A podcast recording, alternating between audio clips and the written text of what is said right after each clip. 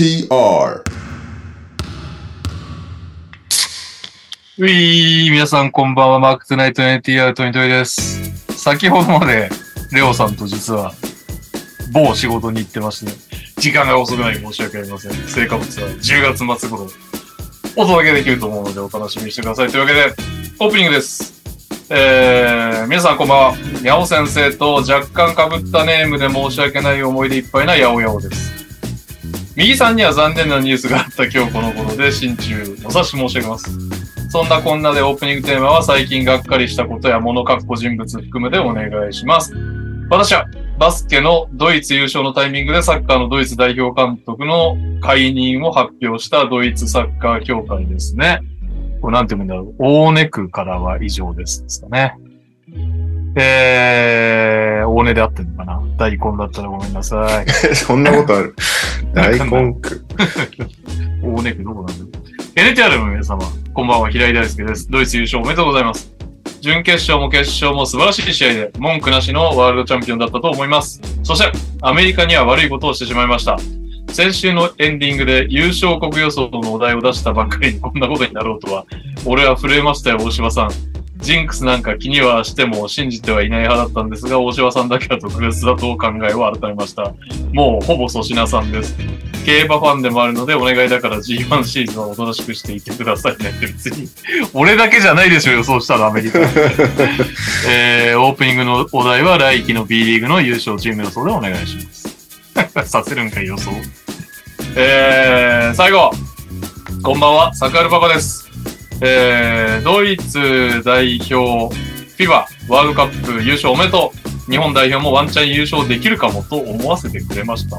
そうか。何を見てそうそん思ったんだなシーンあったか。えー、お題は機会があれば挑戦したいことでお願いします。カナダは SDA でも RJ でもなくリオンのチームでしたね。カナダも3位おめでとう。というわけで、えー、最近がっかりしたことやもの、人物含む、えー、B リーグの優勝チーム予想、えー、機会があれば挑戦したいことです。うーん。機会があれば挑戦したいことお、は、あれですね。アニメーション。え？なんかね、いやアニ、アニメーション。なんか最近ソフトソフトいっぱいあるからさ、アドビのやつとか。あー、なるほど。ど。作れる。プロクリエイトって絵描くアプリあるじゃん。MQ さんとかが使ってる。うんあれのなんかアニメ版とかもこの間リリースされて、うーん。気にはなってんだけど、いつなんか手出したことないから、やったことなくてちゃんと。なんか昔フラッシュアニメとかあったじゃん。ああ、ね、ネットで。ああれは作れるのよ。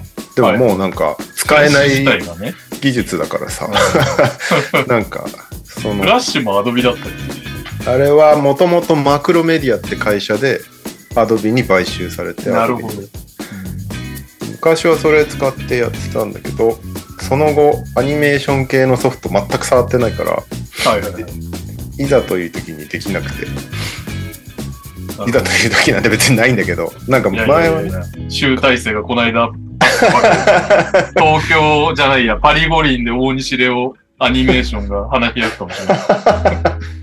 そうそう。なんでね、そ、そこをなんか、いつもやりたいやりたいと思いつつ、まあ、やってる暇もなくっていう。なんか家族のさ、動画とか、昔はよく作ってたけど、子供の誕生日ビデオとか。でもなんか最近は全然、それすらもやんなくなっちゃったから、はいはいはい。なおさら機会ないんだけど、それが、時間さえあれば勉強してやりたいなっていつも思うのがアニメーション。あと、3D か。3DCG。あそっち系ですね。ー 3DCG、あ、そっか、まあまあ、平たく言うと、あれか、アニメーションなのか？両方できるとさ、自分でそれ作って、モデリングして、それを動かすっていうのもどこまで持っていけるわけでしょ。できません本次郎です。というわけで、アイコン区で合ってるみたいです。いやいや、そんなことないでしょ。やおやおさんからコメント来たよ。うんえ、っていう。大根区は大根区で合ってます。板橋から独立した。どういうこと？本当に？どういうこと？板橋から独立ってどういうこと？まあいいや。はい。ということで、お、アトムの子供さん、プライムでサブスクしてくれました。累計で9ヶ月、サブスク、現在2ヶ月連続、ありがとうございます。はい。えー、サブスクを送っていただくと、何かが潤う。なんだか忘れました。ありがとうございます。ぜひよろしくお願いします。ということでですよ、二人ですよ。まさかのお二人ですよ。まこれ、だったらマジで普通に飲み行ってそこでやればよかったね。いや、本当だよ。って言っても俺車だったまあまあ車でね。うん、いや、本当だわ。はい。ってことで、そんなテンションの下がる中、株式会会社ダブドリより、このお知らせだけは、しばらく毎週やらせていただきますよ。えい9月29日、ザ・ライズ偉大さの追求若き日のコービー・ブライアント観光ということで、えいえい。フィラデルフィア時代のコービー・ブライアントの話です。すごく、広告の、あの、リアクションがヤニスより良くてホッとしてます。複雑な気持ちになるから。い やいやいや、ローズが良かったからね。まあね、大西レオ役では。あ、そう、今回ね、投げさんに初めて一からお願いして。あまあ、投げさんは素晴らしい翻訳家ですから。いや、もうそもそもね、レオ君が一本抱えてたっていう状況だったんですけど、抱えてたのか抱えてるのか分かりませんけど、まあ、どっちにしろ無理だったな。抱えてなかったでしょ。抱えてなかったでしょう。はい。そんなわけで、えー、投げさんね、初のソロ翻訳ということで、ぜひお楽しみにしてください。なんか見本すり上がってたね。見本ってかあれだね、本当にす印刷のすり出しをただまとめた。ああ、そういうことか。はい。めちゃめちゃ熱い。ヤニスと大して変わんない。ヤニスより。ヤニス、なまあなんかさ、だから、ページ数ももちろんね、うん、当然、原価には関わりますよ。うんうん なんかもうドル円がエグすぎてさ、翻訳本どうなるんだろうね。と思いますが、一応出しましたね。出しますんでね、ぜひぜひ。ちょっと、手に取るとこまで行って、あとは単価とご相談いただければ、大島さん、ドル円の中、ヤニスより下げたんだなっていうところだけ、注目いただければと思います。というわけで、二人なんで、ちゃちゃっと終えましょう。今週のニュースはい。今週のニュースは、先週に引き続きメイントピックは当然、ワールドカップ。はい。えー、まさか、まさかなのかなって感じもするけど、アメリカ、準決勝で敗れまして、うん。うん。3位決定戦に回って、カナダも準決勝で敗れまして3位決定戦に回って、まさかの3位決定戦がカナダ対アメリカっていうね。決勝で、まあ NBA ファン的には正直決勝で見たかった戦前はね、カードだったよね。そうね。まあ結局決勝がバスケファンとしては面白かったです。うん。NBA 選手の頭数で言うと信じられないできるんですね。で準決勝でカナダ破ったのがセルビア。そしてアメリカを破ったのがドイツ。うん。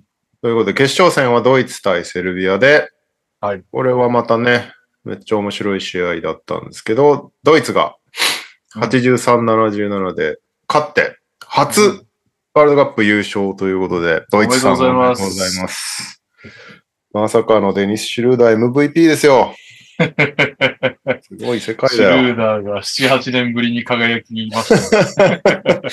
アトランタ時代以来の輝きを。あの契約をポシャったやつ、ようやく取り返した感出てきたね。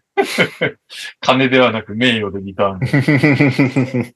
まあ、でもね、本当シュルーダーすごかったね。ずっとすごかったね。なんかさ、一試合だけしょぼいなったんだけど、本当でもそんくらいだよ。一試合あったよねぐらい。あのー、一日おきスケジュールだったのに、ファイナルも普通にキレッキレに動いてたから、確かに。偉いよね、彼はね。しかもシュルーダーはさ、別に今年だけじゃないじゃん。毎年ちゃんと、毎年かな？でも大体いるよね。ドイツ代表に。おー、そうなんだ。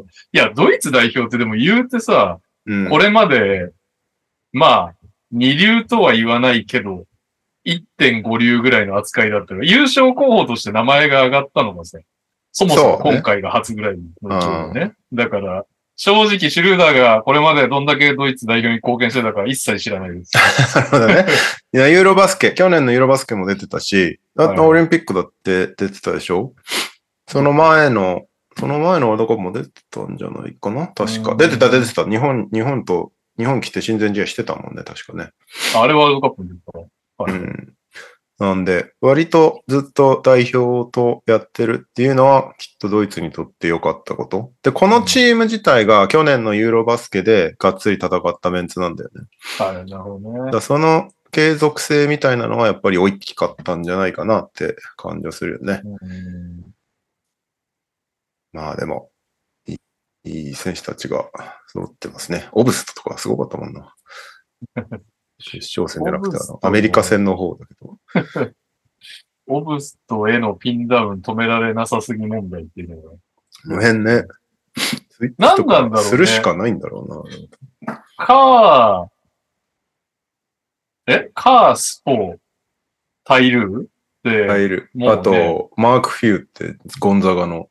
うんいや、だからその三最初に俺が挙げた3人ってもう NBA レベルでもね、真っ先に名前が上がってくるうん。戦術家名称的な、だよね。名称的な感じより、普通にやられました。普通にやられたそういうもんよねなんですね。なんか、しかも、最初にこれ、もう、4月とか5月ぐらいにさ、もうアメリカは、オールスイッチで、スモールでやるんじゃ、みたいな方針を打ち出して、ずっとそれで、特に対応もせぬまま大会が終わって負けていくっていうのが、なんか不不思議な感じはちょっとしたよね、やっぱりね。あれだけ対応力のある講師たちが揃っているのに。まあでもスイッチで守れる系ビッグマンでもなかったし、かつ。そこのね、じゃあトリプル J がめっちゃスリー入れてどうやってわけでもなかったし、そうねそのだってやっぱりスモールで行くんだったらオフェンスでアドバンテージなんかね、基本的にはダメなわけだから。そうそう。それすらもなかったからね、うん結局ね。まあいいや、アメリカの話はちょっと後でバズッとして、はいドイツ。イエローホットマンさん、ドイツ代表は来日前に内輪もめして、メンバーから外れた選手は誰でしたっけっていうのは、マキシ・クリーバーですね。ああ、はい、そうね。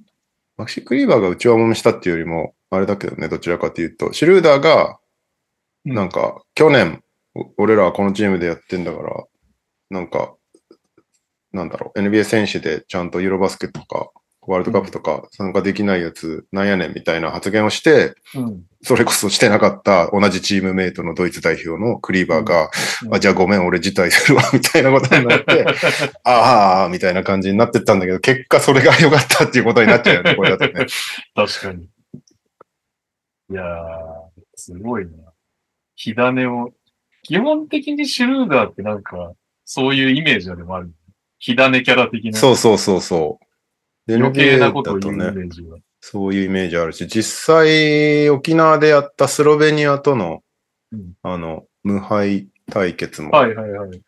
途中タイムアウト中に監督にブチ切れるシュルーダーみたいなのあったけど、特にそれが問題になることはなかったもんな。すごいよな。いやー、やっぱり、ちょっと感覚違うよ。うん。日本だったら相当クローズアップされそうそうだよね。そしてそれでもうチーム崩壊みたいな。になりそうだよね。全まあ、然日本もでもホーバスさんだから、意外と崩壊しないかもしれないけ確かに。ど、そこら辺も飲み込んで。まああとドイツは、あの、フランツの方のバグナーが戻ってきてくれてよかったね。あ、そうね。決勝トーナメントか彼がいなかったら、うん、戻ってきて、そうだね、本当に。彼がいなかったら絶対勝ち上がってないよね。あいつの、なんか、ロッカーモーションがダサくて好きなんだよ。ユーロステップ前にやるやつ。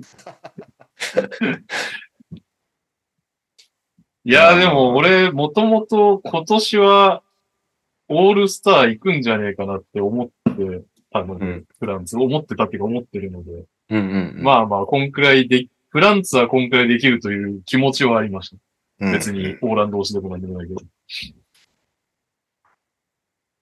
そう、ね。まあ、なので、だからその他の選手でも驚いたかな。まあ、シュルーダーも予想以上にすごかったし、他の NBA 以外の選手もすごかった。そうね、フォクトマンとか、オブストも言ったし、あとボンガが意外と頑張ってたっていう。いや、でも、思ったんだけどさ、いや、なんかユーロではよくあることらしいんだけど、最後の最後にボンガにボール運ばせて、ミスヒールされるってギャグすぎるでしょ。絶対やんないよね、自分が監督だったら。それは思った。良さが違うんだからさ、ボンガなんてそのね、そのフィジフィジークがすごいわけだから。いでも結局聞いてたもんね、そのやっぱり正直、あのレベルの中で見たら技術は劣ってると思うんですけど、ボンガさん。うんうんうん。持ち物がすごいね、能力、手そ足。うね。まあ、もともとね、NBA でも本当はそれが期待されてたはずだからね。結構エグいブロックとかしてたね。してた。うんまあ、そうね。持ってるものはとてもいい。とてもいい。あとはどう使うかそれに残り1分で運ばせちゃダメだ。まあ、それでも優勝してっからいいんだけどね。完全に狙われてる。対するセルビアもね、ニコラ・ヨキッチがけではありますけど、普通にめちゃめちゃいいチームだったな。もうじゃあ、ボボグダンに言ってもらいましょボグダンは何なんだろうね。ボグダンもやっぱりあの、あれだよね。フィバ、フィバ無双するタイプの選手だよね。う。まあ NBA だと怪我がちなイメージがそもそもあるから、ああ、確かに。そうだ、ね。出てりゃそこそこすごいんだけどっていう感じだよね。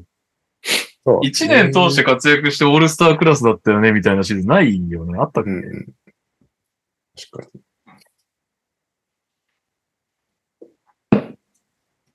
まあ本当だったらね、NBA チャンピオンだったでおなじみのボグダン、ボグダノビッチさん。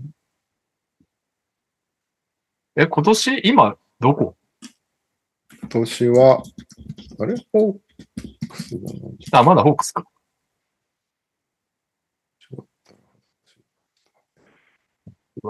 14点。ホークス、ホークス。三まだ31歳なのか。なんかずっといる気するけどね。まだ31歳。うんだ最初のシーズン78試合出てるけど、そこから70、61、44、63、54。あ、でもあれか。そんなこと言ってるけど、あの、コロナのって少ないシーズンが終わるのか。うん。平均も最高で16.4点。うん、なるほど。もうちょいいけそうですけどね。そうね。ボギー。ボギー本当はバックスでチャンピオンになるはずだったボギーさんですね。そうだそうだ。まあでもずっと平均15点ぐらい取ってるからな、リーグ入れしてかうら。んすごいよね。すごいね。それは。まあ、はいないっすね。セルビアはね、誰が良かったかな？アブラモビッチはなんかすごかったけど、あれだよね、ドブリッチが開始早々怪我でいなくなっちゃったのはちょっとかわいそうだったよね。ね。え、アブ、アブなんだっけ？アブラモビッチ。アブラモビッチは顔でテクニカル吹かれる久々のやつになるけど。なかなか。いやー、乗ってたね。あの試合何点取ったんだろう、彼は。相決当勝な。はね、21点取ってます。でも21点なんだ。もっとなんかインパクト的にはすごかったよ。そうね。うん結構ね、取ってるタイミングがすげえ重要なとこばっかだったから。うん、確かに。確かに。そして、グドゥリッチやっけ？そう、しばちゃんが忘れ去っていた俺グリズリーチ。俺でさえ覚えてたよ。グリズリーズいたよなっていう。全然覚えてなかった。グドゥリッチが、めちゃくちゃ最後かわいそうなキャラになってた。ねトラウマですよね。あれはね、めっちゃ次男が泣いている。コーナー3やる、ワイドオープンだったもんな。あれね、めちゃめちゃ綺麗にあそこまでボール来て、絶対入るやつだもんね。フリースロー、まずそもそも N1 取れない、コーナー外す、最後パスミスか。うんトラウマやな、これ。3連続ミスだからね。うん取り返すチャンスいっぱいあったのに。ね。いやーまあでもとにかくドイツ、めでたいですよ。おめでとうございますですよ。ありがとうございます。これでドイツとセルビアが共にユーロ上位2カ国ということで、え ーパリオリンピックはこの2チーム。うん。決定なんでね。そして、パリオリンピック決定してるアメリカとカナダによるまさかの3位決定戦も、むちゃくちゃな試合だったけど。面白かったよ。俺見てないんだよね。あ、そうなんだ。うん。いや、もうやる気出さないかなと思って。あ、でもそれなりにね、割とオーバータイム行ったんだもんね。プライドかけて、カナダが特にずっとさ、結果出してないからさ、世界大会で。初メダルだから、めちゃめちゃテンション上がってたし、まあ何よりも大エースディロン・ブルックスがすごかった。3、8分の7。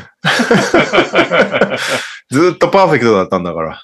すげえよな。アシスト5、ターンオーバー1。ディロン・ブルックスがグリズリーズでアシスト5、ターンオーバー1とかしたことあんのかな ?39 点より率低い気がするわ。ああ。NBA だと。めちゃくちゃスキップパスがカットされまくるよね。で、やっぱりブルックスってさ、あのまあ、ここで、その、なんか、けなすわけではないんですけど、うん。フィバ向きだと思ったのが、そうね。その、まあ、スリー、皆さんのね、お気づきの通り、スリーポイントのね、ラインが、スリーポイントが苦手なのでラインが一歩内側っていうのも当然そうなんだけど、手元ないんですよ、とにかくディロン・ブルックスって。ハンドルないの。うんだから、ほんとブルドーザーみたいに突っ込んでくるんですよ、基本的うに。ん。だけど NBA のフィジカルの奴ら相手には、ブルドーザーで押し切れないんですうん、ね。うん、うん。で、テクもないから別にそこから切り返してどうこうもないんですけど、やっぱフィバだとガンガンガンっつって、シュートまでいけちゃうからね。それも結構でかいんじゃないかな。確かに。フリースローも10本取ってるからね。うん。まあまあまあ、何ですよね。おめでたいですね。めっちゃ面白かったのが、あれは BS 日テレだよな。あの、フリースロー打つとき豆情報みたいなのが下に出るんだけど、うんうんディロン・ブルックスのとき、比類なきシュート力って書いてあって、プッて出ちゃった。グリズリーズが追い求めていた、比類なきシュート力を。あ、じゃあ、類まれなが、類まれなシュート力だ。みたいなもんだわ NBA ファン総ずっこけで。めちゃめちゃ笑っちゃった。いやー。まあ、でも、あ、でも、バレット最後23点取ったんだよかったね。なんか、バレット、俺は、が見た試合は、冴えないのばっかだったから。この試合は頑張ってたよ、バレット。このこの試合すごいなんか、うん。やっぱりと、まあ当然なんだけど NBA みたいな試合で、そんなにフィジカルじゃなくて、割とウうんィングからバシバシ攻めていくみたいなはいはいはい。あ感じの。ブラジル戦がひどかったからひどい印象になってるのか。うーん、それはある。ルクスじゃねえや。あれは。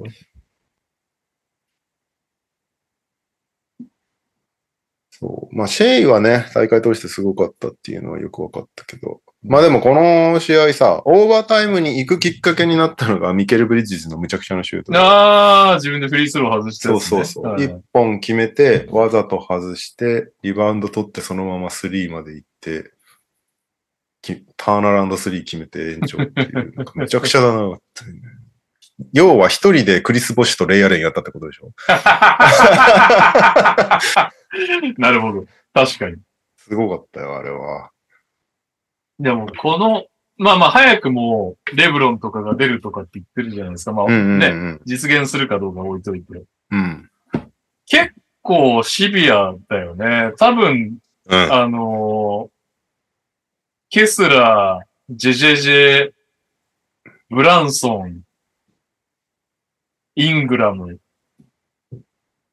ーんキャム・ジョンソンとか、うんこの5人はほぼほぼ呼ばれない。まあまあ、ジャレン・ジャクソンはでかいからあるかもしれないけど、結構、ちょっと、ん？っていうシーンばっかりだったよね。ねどうす、こっからさ、間違いなく呼んでも大丈夫そうなのってほあんまいないじゃん。ミケル、ハリバートンまあそこら辺は全然可能性あるよね。ぐらい。まあ、あとアンとか。あ、アントね。うんただね、KD とかもしいっぱい出てくるならそこにアント本当に必要なのかみたいなのが出てきちゃうけど、確かに。難しいよね。難しいね。確実に必要っていうのがゼロ人ってことか。そう。本当はね、JJJ とかにそれになってほしかったんだけど、まあ、逆逆に一番ひどかったからね。まあひどかったからね、この大会。JJJ は、どうした？なんだっけな。平均2.9ファールとかなんだけど、うん。リバウンドも2.9だったらしくて。何をしてたんだっていう、やばいねね。何もしてないやん、JJJ データ的には。うん。だから結局その、オールスイッチが逆に良くなかったんだよな、きっと。JJJ にはね。でも JJJ JJJ 普通にドロップして普通にやられてたから。そうそう。なんか、だったらさ、もう、ジェジェジェとウォーカー・ケスラーを一緒に使うとかすればいいわけでさ。普段4番なんだからどうせジェジェジェって。横にスティーブ・アダムスがいるわけでしょ？で、まあ、それはあるんだけど、でも一応、ジャレン・ジャクソンセンターもやってるというか、なんなら、ジャレン・ジャクソンセンターの時間帯も結構な効率の良さがあるんだよね。あの、グリズリーズ自体は。まあね。でもなぁ、だからといってって感じだよね。全くダメだったからな。何も良かったシーン覚えてない。か、あの、ベン、でも腐らずにベンチを盛り上げててよかった。いい人なんだろうなと思って。ベンチをなぜ盛り上げてるかっていうと、ファールして出れないから。むちゃくちゃなんだよ、だから。いや、でも最後もさ、まあ結局カナダに負けたからなんとも言えないけど、イングラムとかジェジェシとかも、まあ、いたら出るんだけど、いなくてもよかったねっていうくらいの感じにね、なっちゃった結局そうなっちゃう、この二人は。一番ひどかったね。しかも一番割と期待されてたから。まあでもあとブランソンもショックだったな。俺結構ブラン好きだったのに。俺もショックだった。あ好きだったっていうか、好き、嫌いになったわけじゃないけど、ここまで通用しないかっていうね、フィバルール。しかも大会前とか普通にスティーブ・カーね、このチームのリーダーはブランソンだみたいなこと言ったりしてる中で、うんまあそんなにいいとこなかったもんな。全く覚えてないわ。どう考えてもハリバートン出てる時間帯の方が良かったもんね。いやー、結局ハリバートンスタメンにして控えに違うガードだったら、よかったんじゃねえかって話になっちゃうもんね。うん。いやあー厳しいね。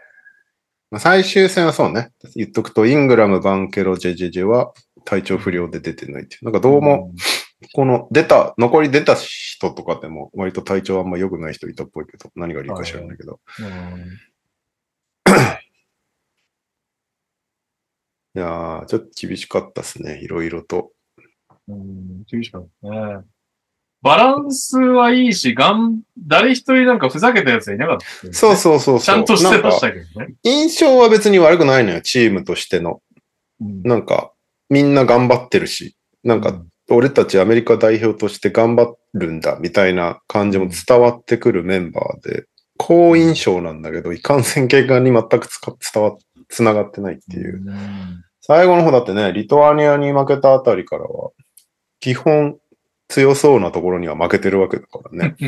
そうね、そういうことになっちゃうね。イタリアにあ圧勝したぐらいで。イタリアももともと別に優勝候補ってわけでもないからな。しかもイタリアは当たり外れあるもんね。シュート力だろうんそうそうそうそう。いい時はいいし、悪い時は悪いし。そうね、アメリカどうすんだろうな。あまあ、オースティン・リーブスとか、オフェンスはさすがだなって感じはするけど、ディフェンス狙われまくってたから、どうするんだろうって感じ。いやー、使ったね。あんだけ狙われても。ね。ね。まあ、結局決勝も狙われまくってたからだけど、決勝じゃねえか、3位決定です、ね。ね。あんなに狙われるんだっていうぐらい狙われたんだ。ディフェンスはいね、さすがなんですけどね。まあそうね。オフェンスだけで言ったらハリバートン・リーブスの学校だよね。うん、そうね。キャム・ジョンソンってなんでこんなに使えなかったの全くだったよね。最後の試合ちょろっと出たけど、なんなんか、か何なんだろうね、本当に。もっと使っても良さそうだけど。なディフェンスがいまいちね。ポーティスとかもね、全然使われなかった。だポーティス、ケスラー、うん。キャム・ジョンソンがあんまり使われなかった組だよね。うん。そうね。ケスラーな。リバウンドとかいう面では、もっと使っても良さそうな気もしたけどね。リバウンドで完全に負けてたんで、アメリカは。大会通して。まずスイッチ問題とかになるんですかね。そういうことだろうね。まあ、だったらもう選ぶなよって感じしちゃうけどね。いや、他にでかいやついないしっていう話な そうなんだよね。サイズ問題をけ、まあ当然指摘されるわけだけどさ、負けた後。うんまあ、ひ誰をよ、みたいな感じだったもんか。うん誰を選びゃいいのよって感じだった。あれ、モーブリーってアメリカ人？アメリカ人。だモーブリーは全然ワンチャンあるよね。うん。ハムスタイルね。うん。モーブリーがパリ五輪出てても、まあ不思議ではないけど、ただ、どこまで伸びるかだよなうん。去年が期待よりは伸びてないっていうことでいいんだよね、モーブリーは。そうね、そうだね。もっとすごい期待を下げるはずだよね。面も細いしね。結局なんかでもね、リーグ見渡しても、確か、リバウンドでん入ってくるニュアメリカ人っていうのがあんまりいないんだよね。だ。リバウンド。まあアンソニー・デイビスは56試合で一応1位の、あ、じゃあこれプレイオフか。あレギュラーシーズンか。ただ、AD なんてね、大体怪我してるから出てこないしね。まあだから。一応声かけてるらしいけど。で、その後がもうサボニス、ヨキッチ、ヤニス、ゴベア、アダムズ、カペラ、ブーチェビッチ、バランチナス。ここ、カペラって何人？カペラスウェーデンかなんかだったかな？ああ、そっかそっかそっか。そう。で、10位にようやくジョエル・エンビード。これが、だから。フランスかアメリカが口説き落とさないといけない。カメルーン順人なのにっていう、なんかよくわかんないことだけど。でその後ようやく来るのが11位、ジュリアス・ランド。ラリバウンド4位として来てくださいっていうタイプじゃないよね。ジュリアス・ランドルって。アイソ始まっちゃうからな。で、エイトンはバハマでしょ？うんで、ズバッツでしょ？うんあ、ジャレット・アレンね。あ、カペラスイスらしいです。スイスか。それでねスイス。ジャレット・アレンで、ボビー・ポーティス、ミッチェル・ロビンソン、ケボン・ルーニー。まだルーニーとかありだよね。そうね。まあ、クラカーで行くんだったら使いやすいはずだしね。うんで、クラクストン、アデバヨ。ていうか、そっか。アデバヨを口説けばいいんだから。いや、そうなんだよ。だから結局来年スタメンで言はう、と。うん。あの、アデバヨが、でね、アシスタントにスポもいるし。アデバヨ、KD、レブロン。アデバヨ、KD、レブロン、ステフ。まあ、ブッカーなりアントなり、そこら辺のやつに。うん。スタメンは強そうだね、普通に。そう、ね。さすがに。あとは控えのインサイド。まあ、ドレイモンドとかでいいなら、ドレイモンドもやるっていうだろうし。どうすドレーモンド、フィバで殺されないかな。どうだダメだ。一応オリンピックではそれなりに通用してたけど、でもオリンピックでは一応金メダル取ってるけどさ、アメリカ。ギリギリだったじゃん。KD がむちゃくちゃすごくなかったら絶対無理だったじゃん。確かに。だから、難しいんだよね。もう、もはや。うんまあずっとだけど、直前で呼んで勝てるような大会ではもうどっちでも無理なんだけど、オリンピックにしろ、ワールドカップにしろ。まあやっぱりディフェンス3秒ないっていうのでね、純粋になんかスモールどうこうっていう、あれもちょっとアメリカでは NBA では違うしね。そうね。前回のワールドカップだったでしょ？ブルック・ロペス呼んでボコボコにされてるでしょ？ブルック・ロペスか。だからロペス呼ぶんだったらロペスにね、スリーを出せるって話になると思うんだけど。うーん、どうしてくんだろう。だワールドカップを今後どういう姿勢で受けていくのか、アメリカが。基本は気にしてないじゃん、ワールドカップのこと。うんでもなんか、結局負けるたびにボコボコに言われてるじゃん。大変だよね。どうしてくんだろうな、ワールドカップ。今後も捨てるものなのか。それか、そうね。まあでも実際やってることがそういう感じなのか。セレクションチームみたいなのをよ送り込んで、ダメだったねっつって終わるっていう。まあそうだね。まあ前回7位だからね。一応ステップアップしたっていうことになるのが。前回はメンツも今回よりも結構きつかったもんね。そいやー、難しいけど、まあでもね。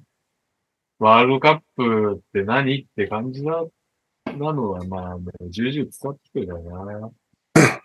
まあね。でもその温度差どうすんだろうね。他の国は割と本気で取り組みしてるわけじゃん。まあでも、オリン最近ユーロもオリンピック寄りになってきたなって感じはするけど、ヨキッチの欠場とか見てると。うん。どうすんだろうな。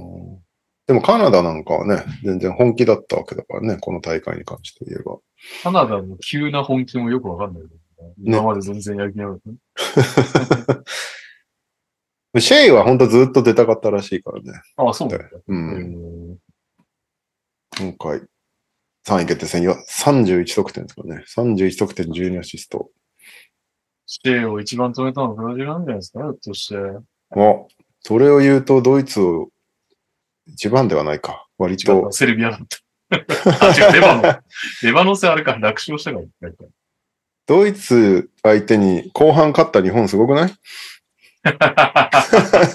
後半ずっとコントロールされたという説もありますけど、大丈夫前半で差がつきすぎて。いや、でも、まあ、日本のね、結果は胸を張れますよね。もちろん。日本はなんかもう優勝して終わったぐらいの気分だから。まあちょっとだから、おドイツはよくやったよ。うんありがとう。うん日本の名誉のために。オーストラリアが情けなかったね。オーストラリア不甲斐なかったね。いやー、正直、結構オーストラリア戦見て、うわ、すげえじゃん、日本って超思ったのに、うん。あ、オーストラリアがダメだったのかってなっちゃう。そうなっちゃうよね。そう、オーストラリアな結局。最後までな、全くピリッとしなかったのね。負け方良くなかったよね。そうなんかそうそうた、そう。くだらないターンオーバーとか多かったし。オーストラリア10位っすね。うん。そう、負け方が本当に良くなかった。スロベニアとやった時も良くなかったし。うん。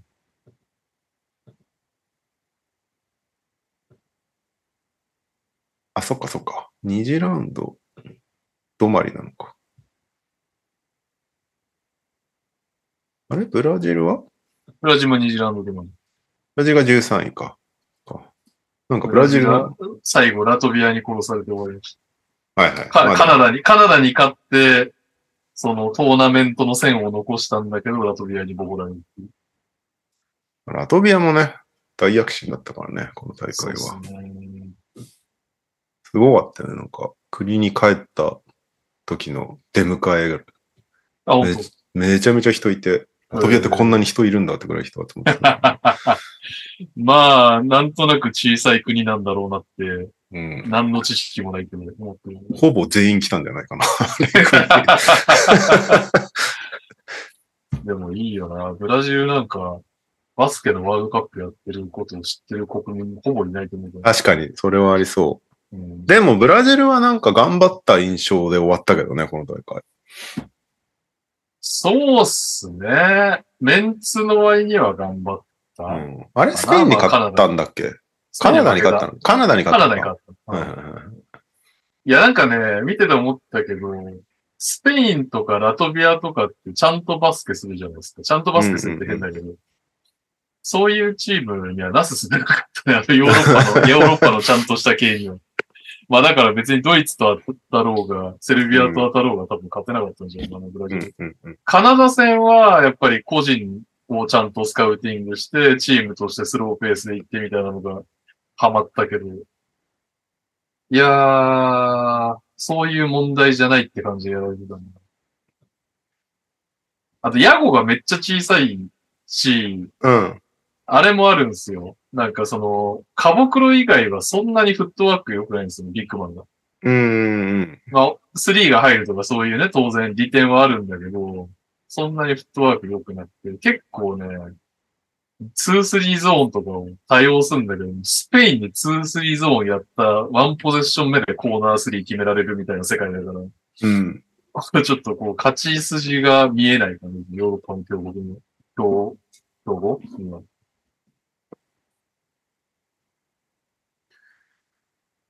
いやー、まあでも、面白かったっすね。ワールドカップ。面白かったね。うん、なんか、うんなんかね、日本とかの頑張ってくれたおかげで、予選からずっと通して楽しめた大会、結構初めてレベルかもな。ですね。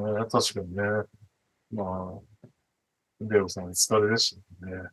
めちゃめちゃ疲れちゃってさ。でも、今週、よかった。顔が生き返ってて、先週とかなんか、ダイナーにしろ NTR にしろ、この人死ぬ、死ぬのかなぐらいの感じだったけど。ダイナーはね、ダイナーの時は本当にもうやばくて、今だから言うけど、熱出てたんだ、あの日。え？そうなの？そう、ラブドリ行って、帰りぐらいから、なんかもうマジで調子悪いなと思って、うん。で帰ってきて測ったら、あ、熱あるわ、と思って。でも大体2、3年に1回あんのね、俺。めちゃめちゃ。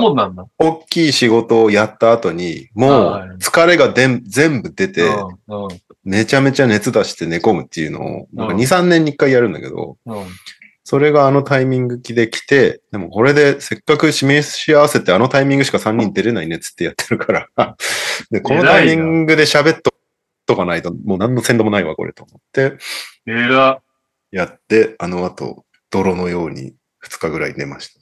俺だったら絶対出ない熱出たんでよろしくお願いします。すげえよ。命を削った配信を先週やってるんで、ぜひ NBA ダイナー見てください。ね。ダイナー見てください。いやー、出し切ったね、一回。うん、素晴らしい。本当に。ワールドカップ、ありがとうございました。面白かったです。そして、ワールドカップを通して、ワールドカップは実質、こう、パリ五輪の予選みたいなもんでもあって、はい。えっと、出場するチーム、ワールドカップの結果を受けて出場できるチームが全部決まりました。えー、フランスは開催国なんで決まってます。あんな結果でしたけど。えーで、アメリカ大陸から上位2カ国。これがアメリカとカナダ。順番が違うな。カナダとアメリカ。で、アジアからトップ1が日本。イェーイで、えーヨーロッパ上位2カ国がドイツ、セルビア。で、オセアニアトップチームがオーストラリア。ということで、この1、2、3、4、5、6、7、8チームが、えー決まってますと。うん、違うか、7だ。7チームが決まりも、んあったか8ですよ。だから南スーダン。か。ああ、そうだ。あと、アフリカの南スーダンうんが決まってますと。で、8チーム。残りはい4チームが、えー、最終予選っていうのを戦わないといけないんですけど、ここに、五輪の12をなんとか政治を使って増やせないんですよね。16ぐらいにしてあげたいね、めてね。マジで、ヨーロッパの国とかがかなりかわいそうだから。いや、そうだよね。ヨーロッパはワールドカップにおいてもかわいそうだなって思うレベルだからな。確かに。ここから24チームが4枠をかけて戦うんだけど、はい。これもワールドカップの結果、プラス、えっと、最終予選に出るための予選っていうのが最近各大陸と地域で行われてて、はい。それを勝ち抜いたのが、えっと、アフリカのカメルーン、アメリカのバハマ、でアジアはバーレーン、でヨーロッパがポーランド、クロアチア。うん。ということで、ワールドカップと合わせていくと、えーエジプト、プエルトリコ、ニュージーランド、リトアニア、ラトビア、イタリア、スロベニア、スペイン、モンテネグロ、ブラジル、ドミニカ、ギリシャ、ジョージア、フィンランド、レバノン、フィリピン、メキシコ、アンゴラ、コートジボワール、カメルーン、バハマ、バーレーン、ポーランド、クロアチア。っていう、ものすごい24チームで4枠を争うという、本当にここに行かなくてよかった日本っていう。行かなくてよかったっていうかね、行ってたらもう、まあ、99.9999999%無理ですよね。無理だよ。無理だし、いろいろなんかもう地獄が見える。なんか報道とかもなんかいろいろ。で、八村くんなんで出ないんだみたいなのとかも出てきたりとかさ。でもさ、そこのに回っちゃうとさ、騒がれないまでありそうね。バスケ、確かにバスケの あれがないっていう報道が。今回はね、相当な、やっぱり反響だよね。めっちゃ久々の友人からメール来るみたいなね。あ、来た。うん親戚からも連絡来た。うんしね。ドイツ、セルビアが民放で流れたんだから。あれ何パーだったんだろう、視聴率。それはなんか出てこなかったな。俺も昨日調べてたけど全然出てこなかったな。いやすごいよ。でも3位決定戦は、しうちの嫁の実家で見てたのよ。はい。なんか、嫁の実家にたまたま行ってるタイミングで、でも俺が見たいからちょっと見ていいですかってテレビで見てたら、みんなも一緒になって見てたんだけど、普通に盛り上がってたからね、みんな。ありがたいから。まあ、お面白い試合だったから、え、延長行ったりとかって人やっぱ相当なスターなんですかみたいな。そんな感じにはなんなかった。なんだろうな。そう。えーいやもうバスケというものの地位が上がった感じがめちゃめちゃあるまあそうだよね。ね。ちょっと嬉しいですね。こっから参入する企業ではない。確かに。これをね、うんあと1年続けないいやと。で一年は多分、そこそこ続きそうだなと思うのが、多分そんなに、まあ4、5人は入れ替えるかもしれないけど、格が変わらない日本代表が、ね。パリゴリに出るのが確定してるから、この1年は楽っちゃ楽だよね。んそっから、っていうのと、あと、この1年で話題は上るだろうけど、どこまで B に引っ張れるかっていうのもまたね。そうね。まず B リーグに頑張ってもらうことだよね。でも、なんか、ちらほら入ってくる話だとし、開幕からしばらくはチケット売れ行き良さそうみたいなのは聞いいや、てたよね。でも一つ大変なのはやっぱり、ちょっと仕方ないけど、こればっかりは。うん。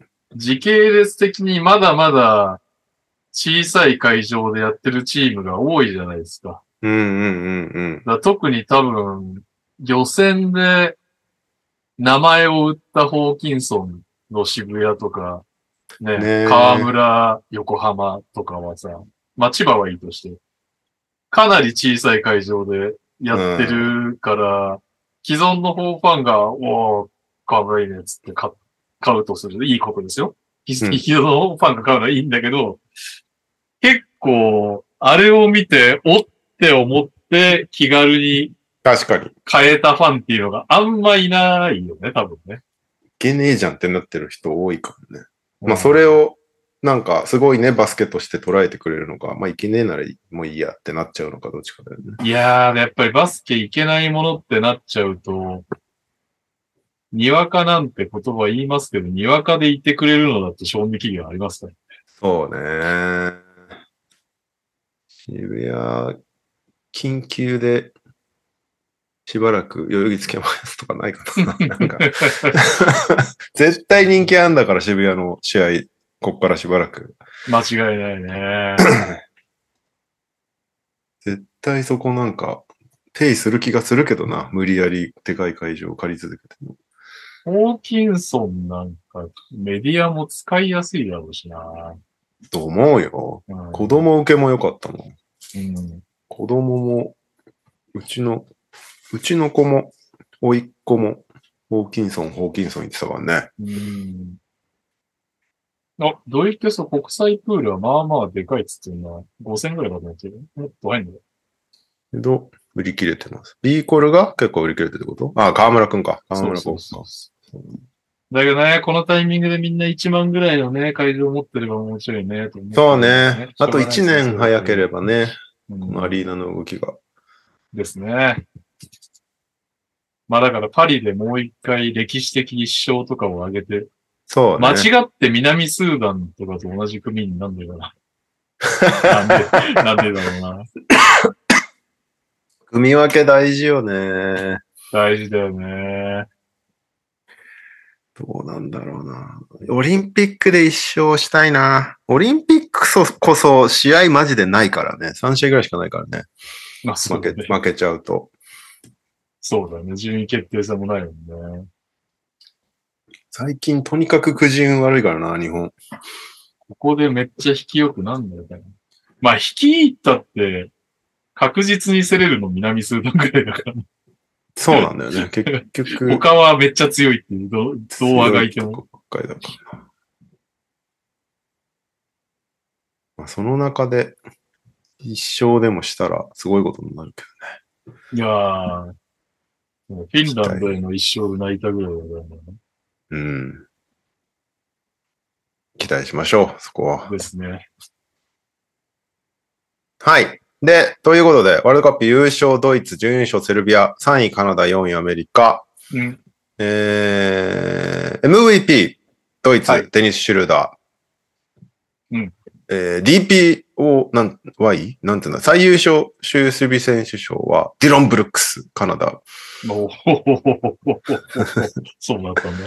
そして、ライジング・スター賞は、ジョシュ・ギディ、オーストラリア。フランスやろ。あ、休んでた。そ して、最優秀コーチ賞は、ルカ、ルカ・バンキ、ラトビア。なるほど。ドイツじゃないわけですね。そうなんです。で、ファーストチーム、デニス・シュルダー、えー右なし。ボグダン・ボグダノビッチ、右なし。アンソニー・エドワーズ、右なし。シェイ・ギルジャス・アレクサンダー、右なし。ルカ・ドンチッチ、え？最後おかしくないですか？スロベニアは所じゃないですか？7位ですね。ディロン・ブルックスが止めたルカ・ドンチッチですね。一緒になって退場した。いや、どっちまあ、すごかったけどね。まあ、結果は、まあ難しいよな。ドンチッチってでも、なんか最近そんな感じになっちゃったよね。NBA でも確かにもう個人のハイライト見てもスタッツ見てもめちゃくちゃすごいけど、あれ、プレイオフいましたっけ？みたいな感じだし。うん。今回のワールドカップも、いやー、ほんと凄まじいね、ドンチッチは、つってね。な、何にも絡んでないもんね。えー、セカンドチームは、えーっと、シモーネ・フォンテッキオ、イタリア。イタリアの試合見てねえな、俺。うんアルトゥルス・ザガス、はいはいはい。ラトビア。ヨナス・パランチュナス、リトアニア。お、いいじゃないですか。ニコラ・ミルティノフ、セルビア。うん。そして、フランツ・ワグナー、うん。ドイツ。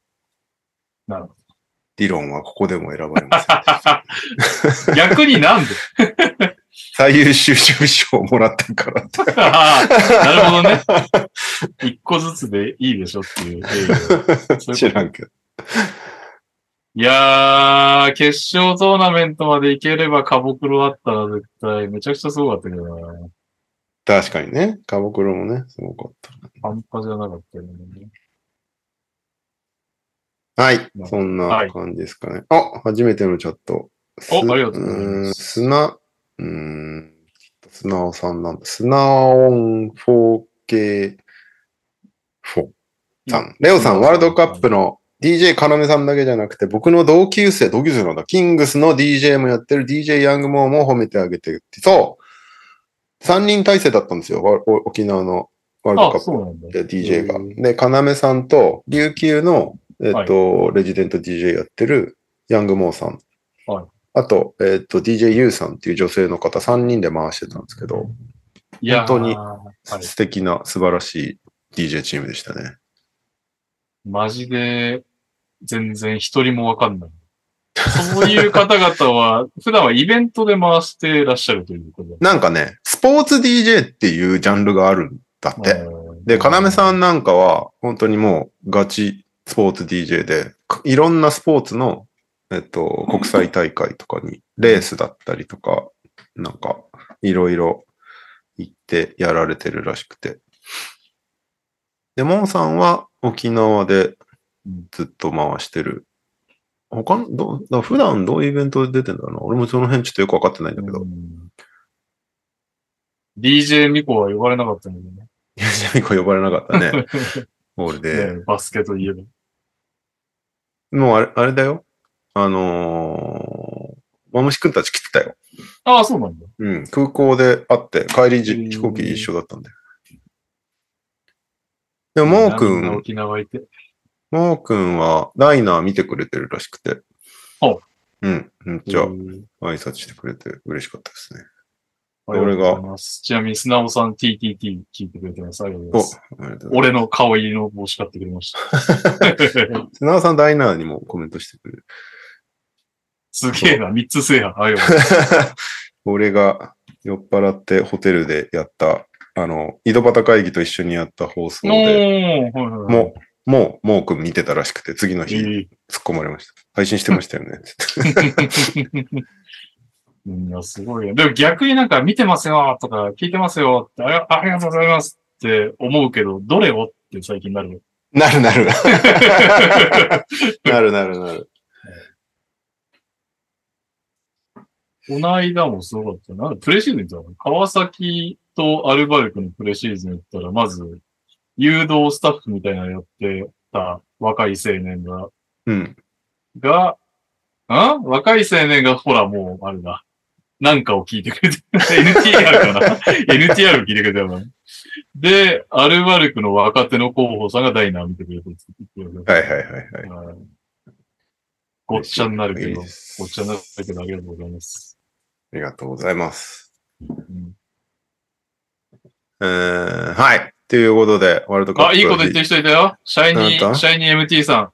ブーイングを MVP コールに変えたのがかっこいい。あー、ディロンね。うん。理不尽にブーイングされてた大会初期、ね。レイカーズファンが多いらしいというね、フィリピン。フィリピンね。で、あいつはそうか、ブーイングするものなんだってみんな思ったっぽくて、とりあえず ブーイングされてたディロン・ブルックス。はい特にね、フィリピンに対して何かしたことあるわけじゃなかったのに。本当だよね。最後はね、MVP コール湧き起こってましたからね。MVP の意味わかんないですもんね、3位決定戦で。正直。これは間違いない。はい。ということで、ワールドカップ楽しかったです。またはい。4年後。4年後は勝まあか。まあね。来年の、来年のパリだよ、来年のパリ。パリね。行きたいけどね、高そうだな。いけないでしょうね、五輪期間のパリは多分。バスケだけじゃないからね。うん。いろんなスポーツのメディアが世界中から来るからな。相当絞られちゃうからね。うんそうね。そもそも許可下りないだろうな。観客として行くなら、私も。うん、そうね。それもまた高そうだな。あ、でもレオとかのクラスになってあれじゃないの ?JBA と組んでなんか、お抱えメディア的な感じで行くあの？あそうね。提案してみようかな。出してくれるかな。かなですか？さすがに。だって、通訳もできます。通訳はなんか、今年の代表見てて思ったのは通訳っていらないなって思った。ああ、確かにアシスタントコーチ陣もみんな喋れる喋れるし。うん、トムさん喋れるでしょ？サッサさんも喋れるでしょ？確かに。で、コーリー・ゲインズも喋れるでしょ？で他の、言われてみれば。他のアシスタントも普通にバスケ的な会話ならこと足りるし、ホーキンソンもいるし、渡辺もいるし、八村君いれば八村君もいるし、確かに。何の問題もないんですよ、英語なんて。今の日本代表は。むしろまあえ英語でマー チングバンドの、マーチングバンドの出はけを僕どっちでもできますよ。す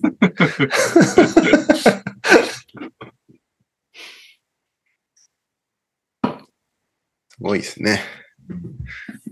はい。えー、ということで、代表活動はこの辺で一旦終わりまして、うということで、お疲れ様でございました。お疲れ様でした。楽しかったですね。ありがとうございます。ありがとうございます。NBA 方面は、あと数週間後でメディアデーなどなどあるということで、ようやく次のシーズン来たなって感じするけど、うんまず、えっと、ルール系で昨日かな？話題になったのが、ロードマネージメントにちょっと新たな動きがあって、はいはい。1試合2人以上のスター選手欠場は禁止へっていうのが、うん。まだ、一応現地水曜にオーナー陣が投票しないといけないんだけど、まあでも、はい。通る方向で動いてるみたいな感じらしいんだけど、スター選手ってどうやって決めんだと思ってたら、うん。ここ3シーズンでオールスターかオール NBA 入りした選手らしいのね。うん。でもそうなってくるとさ、うん。こいつ休ませたいけど、スター選手扱いになんねえのかみたいな選手、ちょこちょこいる気がするんだよね。うん。オールスターかオールネームでしょ？でしょ？ミケルとかダメなわけでしょ？ん？ミケル・ブリッジスとかなんかその筆頭じゃない？オールスターでもないし、オール NBA でもないけど、でネッツではどう考えてもエースだから、休ませ。休ませ放題。え？休ませ放題ってことじゃない1試合2人以上のスター選手を同時に欠場させるのが禁止だから、まあだから唯一、い常に休ませるのはミケルっていう風にすればいいのか、ネッツとしては。うん。みあでもミケルが休もうが休まないが、スターにカウントされないから、ラッキーってことじゃなくて。ああ、そういうことになるのか。そうじゃない？だからスターに、スター扱いされちゃうと、き急に人数制限が出てきちゃって大変で話よね。おそらく。だかあ、ら、そうかそうかそうか。ミケルとかデズモンド・ベインとか。かその辺はラッキーっていう話だよね。そのスター未満扱い。フランスとか。そっか、逆か。うん。じゃあよかったのか。よかったの。おめでとうございます。おめでとうございます。オールスターに選ばれずよかったですねって。ドイケソさん、スパーズは一人もいないなでやったぜ。おめでとうございます。確かに。で、俺に反すると1度目10万ドル、2度目25万ドル、3度目以降は100万ドルの罰金が課されるということで。あっけ。それなんかさ、まあ、でも、安易な、あのー考えとして、仮病とかがあるじゃないですか。これはどこまでしつこく調べるんですか？うん。ね、どうすんだろうね。メンタルヘルスとか言われたらどうするんですか？ねもう深掘りできなくなるよね、そこねまあ、ただでさえね、適当な理由で休みまくってるもんね。 back stiffness とかさ。確かに。あれがどこまで病状としてカウントされてるのかよくわかんないけど。クリッパーズとかね、どうすんだろうね。なんか、示し合わせて、俺、うん今日前半だけ出るね、みたいなのとか、出てきそうな気もするけど。あれ、何分以上出なきゃカウントされないんですかね、それは。なんか、あったよね。まず、うん65試合以上出ないと、うん。賞レースに参加できないみたいなのあったけど、うん。1試合何分みたいなのあったんだっけ？なんか、なんかそんな話した気がするな。そうだよね。二十何分でも多分あるよね。3分出りゃいいとかではない。そうだよね。今、名前上がったクリッパーズで言うとさ、うん。向こうのその昨シーズンまでのポッドキャストを聞いてる限りは、河合は勝手に休むって話を俺は聞いてたんだけど。あ、そうそうそう。だあの前半しか出なかったやつは、彼が勝手に決めたことだから、ね。入る、それでぶち切れたっていう話だからね。だからそれね、しかもチームメイトも知らないみたいな、さあ、うんさあ、みたいな、今日は出るんですかねみたいな 状態で、仮にポール・ジョージがね、ほん、なんかちょっと休みたいですみたいな時にどうするんですかねいや、ごめん、ポジョ出てみたいになるのかな確かに。やっぱそこはポジョ出てになるんだ。可 愛いや、だって河合は出ない。勝手に決めちゃうから。勝手に決めちゃうから。どんなチームだよ。やばいよ。まあ、クリッパーズくらいなら、じゃあ罰金払おうかってなんじゃない？まあ、まあ、そうだ。確かに。まあ、トップ金も欲しいのが、ね。それによって少しでもスター選手が出るならいいんじゃないですか。はい。どれぐらい効果があるのかちょっとわかんないけど、このルールは。まあ、そうね。はい。えー、あとは、契約系ちょこちょこあって、クリスチャン・ウッドがまずレイカーズと契約しましたっていうね。そして、キャメロン・ペインがスパーズに waive されましたっていう。うん。ただ、サンズで戻りはできないので、ルール上、どっかコンテンダーに行きたいみたいな話出てるらしいけど。あとは、えーボバンがロケッツと再契約。オーストラリアで出てたインサイド選手、デュオップリースがブレイザーズと契約しましたっていう。うんあとはなんかちょこちょこあったけど、そんなとこでいいかな。クリスチャン・ウッド・レイカーズは、どうなんだろうな。なんかクリスチャン・ウッドってさ、うんすげえ才能あるのはわかるんだけど、どこ行っても邪魔者扱いされてるから、俺もどうなんだろう。クリスチャン・ウッドももうね、すごい才能あるけどとかいう年でもなくなってきちゃったね。何歳何歳クリスチャン・ウッド。95年生まれ。もう28になるんだ。今月28こ歳。今月28か。きつ。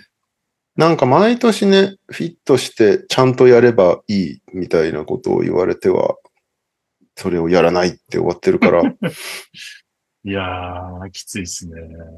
どうしていくつもりなんだろう、ね。23子だったらね、この、まあでも、あいつはいいまあねああるからってなる。もうそれは彼23しかずっと言われてんだよ、だって。いや、そうそう。厳しいよね。厳しくなってくるよね。うんなんか俺はもうレブロン効果を期待するしかないよね。レブロンが横にいるから頑張るっていう、なるほそどね。の効果が今でもどれぐらいあるのかわかんないけど。でも、ポジション的にね、あれだよね。だもう、レ、昔はレブロンをさ、どのポジションでも使えたじゃん。まあ確かに。でも今はもう、基本、中かギリ3番かみたいな感じじゃん。うんその中でクリスチャンウッドはもうガチセンターだから、理想はやっぱ AD センター、レブロン4番みたいな感じになるわけじゃん。AD はセンター A って言ってましそうそうそうそう。た。いつも言ってる気がする。そうなった時にクリス、まあでもあれだよね。優勝のためにっていうよりも、レギュラーシーズンをこう、やり過ごすためのピースみたいな印象はあるね。それもねクリスチャンウッド、優勝に近づくためのそういう。そうね。割とインサイド肩になってきた感じだな。そうねレイ。カーズ。八村君もいるし。どうしてくんだ？あ、どういけそう。トリトンも決まってましたねっていう、そうでした。キャブスと再復帰するそうです。応援願います。レイカーズは？来季レプス。うインサイドは？わー、そっか、まだ D そっか。あとジャクソン・ヘイズに取ったんだ、そういえば。ディーローと並ぶ、ディーロー、リーブス、レブロン、ね、レブロンは、その、パワー、プレイオフの本気モードとかならいざ知らず、レギュラーシーズンディフェンスやばそうだよ。バンダービルドと AB が一つ。これでもさ、デプスがバンダービルドパワーフォワードになってるけど、八村選手あの契約もらったら多分スタメンになるよなると思うよ。だから、ね。ね。八村、八村 AD なんじゃないかな。八村、AD、レブロン、リーブス、ラッスル。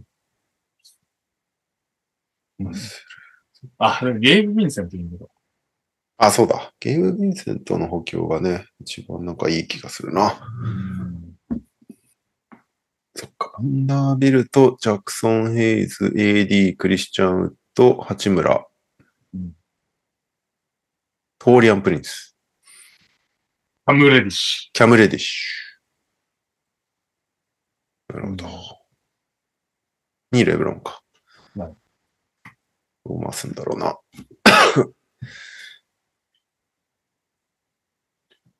はい。えー、あとは、ケビン・ポーター・ジュニア逮捕。NBA ラストニュース。笑っちゃダメだよな。笑っちゃダメだけど。うんもうなんかし失笑ですよ、この人に対しては。まあ、なだからでもやったのがもう犯罪だからね。そう。そのダメねダメだ、アウトだし、もう多分ね、よっぽどのことなきゃ、んなんだろう、ありとあらゆるやらかしの中で DV って、戻ってこれるんですかね？あるとか、マイルズ・ブリッジ、そういうの含めて。まあ、マイルズ・ブリッジズ一応今年戻ってくるからね。あ、もっと来んだ？うん。ええすげえ。まあでも、ロケッツ復帰はないだろうな。あまあ、何やったかというと、彼女を殴って首を絞めて逮捕されたっていう話なんだけど、うん。まあホテルで、なんか朝方帰ってきて、で、それにムカついた彼女が、ホテルの部屋、鍵し閉めてて、まあ当然なんだけど、で、それで入り、鍵閉めてるんだって話だけど、そりゃ。それで入れなくてムカついた KPJ がセキュリティを呼んで開けさせて、で、入ってて首を絞めで、て。ぶん投げて首を絞めて、警察が呼ばれて逮捕されたっていう、どうしようもない話なんですけど、その彼女が、割と、バスケ、女子バスケ界隈でそれなりに知られてる人で。で、なんだっけな。名付け親がジョン・ルーカスっていうロケッツのアシスタントコーチなんですけど。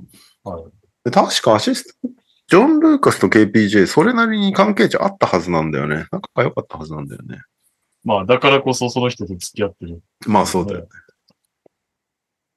でもなんかルーカスが、その、前に試合中にこう若手を焚きつけるために怒ったら、KPJ 帰っちゃったっていう試合があったじゃん。あ あの時は怒ったのもルーカスだったんだけど、まあそんな関係とかもあるけど、その彼女が、の名付け親がルーカスっていうぐらい近しい人、その中で殴っちゃって、まあそんなの関係ないんだけど、殴ったらダメだっていう、誰であっても。なんで逮捕。まあロケッツはおそらくクビになるだろうから、まあ今年はみもう見れないんだろうね、きっとね。見れないっていうか、そんな残念がるような話でもないんだけど。いやー、でも俺、マイルズ・ブリッジスがもう復帰するっていうのに初めて今日知ってびっくりだわ。確かするはずだよ。今年、ホーネッツ。しかもホーネッツって。すげえよ。殺しかけてるからな。いや、そうなんだよね。まあそうだね。やっぱり今年の7月2日にホーネッツと契約してますね。なんだ、俺結構どちらかっていうとセカンドチャンス、まあね、割と寛容な方というか寛容というのは変ですけど。うん、うん。いや、わかる。俺もそっち、どっちらかっていうとね、三大犯しちゃったけど、セカンドチャンス頑張れよ。派だけど、うん DV はさすがにね。ちょっとやっぱきついよね。聞いてたらね。どうすんの？うんそうですね。なるほどね。はい。ということでう、ロケッツはなかなか、ジェットコースターみたいなオフシーズンを送ってますけど、まディロンブックスがね、活躍したんでね。まあ、ただ、KPJ もいたら使われたかっていうと微妙っちゃ微妙なのかな。まあ、ちょっと混雑してたガード夫人がちょっと整理されたよね、これに。いや、そんな感じあるよ。うん申し訳ないけど。はい。えー、NBA 方面そんなとこかななければ、日本ニュースいっちゃいますけど。あ、NBA はないです、投稿。えー、じゃあ日本方面。日本方面は、特にがっつり拾えてるわけじゃないですけど、連日テレビで代表が使われてるようで、うん嬉しい限りですけど、この週末とかね、日テレもテレ朝も代表特集やってたし、TVer でまだ見れるんじゃないかな、試合いくつか。なるほど。ただ、川又くんが全治6週間でアジア競技大会欠場っていう、はいはい。ワールドカップでは8月31日の試合中に右手を痛め、右手第4中手骨、薬指かなを骨折で全治6週間程度と診断されたということで、残念ですね。うん開幕で、B リーグでこう、頑張ってる川又くん、応援したいっていう人結構いたと思うから、大会前ね、めちゃめちゃ盛り上がってたもんね、川又くんで。うーん。結シ果ガーも痛手だよね。B2 落ちちゃったから。そうだよねちょっとでもお客さん、そういうネタで来てくれて嬉しい。そうだよね。そして、ぶっちぎって B1 にまた再昇格っていうのが狙いだろうから、滋賀としては。そうね。6週間、なかなかですね、序盤いないっていうことになっちゃうから。まあただ、シガーブースターにお伝えしたいのは B2 一回落ちると結構大変ですよっていう。ですよね。さす本が仙当に上がってこれないですよ。しかもレベル上がってるからね。そうなの B2 よも B3 も。そうなのよ。底上げがすごいからね、今ね。うんそして新規参入勢とかもね、いるしね。確かに。とにかく今 B は全体的にレベル上がってるから、B2 落ちちゃってひょいひょい上がればいいぜっていう感じじゃないからね、もはやね。だね。いいことだけど。で、川又くんはアジア競技大会、9月に始まるアジア競技大会出るはずだったんですけど、唯一の五輪勢として。彼の代わりに、アルバルクの平岩源選手が入りましたということで。まあ、頑張ってくれ。ですね。アジア競技大会で何で見れるんだろう。いちいち調べなきゃいけないけど、まあ大体バスケットライブじゃないですか？そこまででかくない国際大会は。そうね。先週もここで話が終わった気がする。でかい大会になると、ダゾーンとかが入ってくる。はい。えー、っと、あとは、うーん。あ、これはなんか今日出てたニュースかな ?B リーグが約74.7億円の過去最高売上を記録したそうで、ん ?B リーグが？B リーグが。ん？リーグの収入ってこと？リーグの決算報告があって、今シーズン、昨シーズンか、22年7月から23年6月までの決算を発表。74.7億円の売上、5.7億円の収支はともに過去最高を記録したって書いてある。B リーグの主な収入源って何なの？ねチケット、グッズ。ああ、だからあれか、B リーグ主管の試合があるから、それは B リーグの収入になるってことだ。ああ、えそれはんなのあった？ファイナルとかってこと？ファイナルじゃない？うん。でもでも75億ってすごいね。そうね。グッズ？な、グッズの何割がリーグに入ってるのかちょっとよくわかんないけど。ああ、そういうこと？各チームが頑張ったやつが、全部はチームに行かないでしょそういうことか。わかんないけど。なるほどね。はいはいはいはい。まあ、あと放映権？放映権なんて防衛権大したことないよね、確か大した。ことない。5億円とかだよね。どうなってるんですかね。うん。なるほど。で、えーっと、まあそん、そんなとこか。じゃあ B がそんだけ潤ってたら JBA 潰れる説も大丈夫そうですね。確かにあったね、JBA がやばいみたいなの。このまま行くとやばいかって。あったね。だいぶ持ち直したのかな。まあソフトバンクも1億円くれたし。えーっと、あとは契約周りで、えー、いろいろと緊急補強みたいなのがあって、琉球がジャック・クーリー injury list 入りした代わりにアレックス・カーク取りましたっていうのと、うんえー茨城ロボッツがエリック・ジェイコブセン injury list 入りの代わりにアンガス・ブラントを取りました。あとは、佐賀がジョシュ・ハレルソン、日本国籍取得。うん。まあでもこれはなんか規定路線っぽい感じだったよね。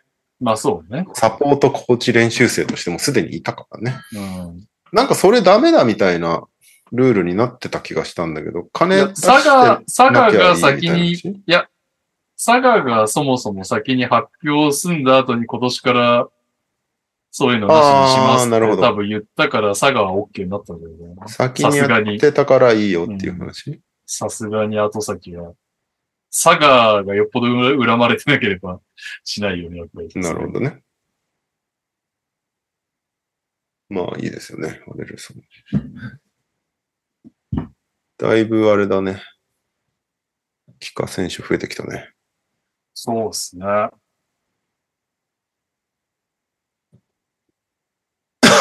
い。そんなもんっす。よし、じゃあ投稿行きましょう。はい。コンバード意見です。今週の川崎のコーナーへ投稿です。プレ開始。一勝一分けスタートもわざわざ連戦しなくてよくない？プレシーズゲームが始まり、アルバルクとは引き分け、RT には勝利となりました。チケットを売るためなのはわかりますが、いきなり土日と無理に連戦するのは選手がかわいそうだなぁと感じました。それでは、ネオさんいないんで、レオさんに問題です。今シーズンから川崎に加入した謎のハンガリー人の意味を持つ外国籍選手は誰でしょう？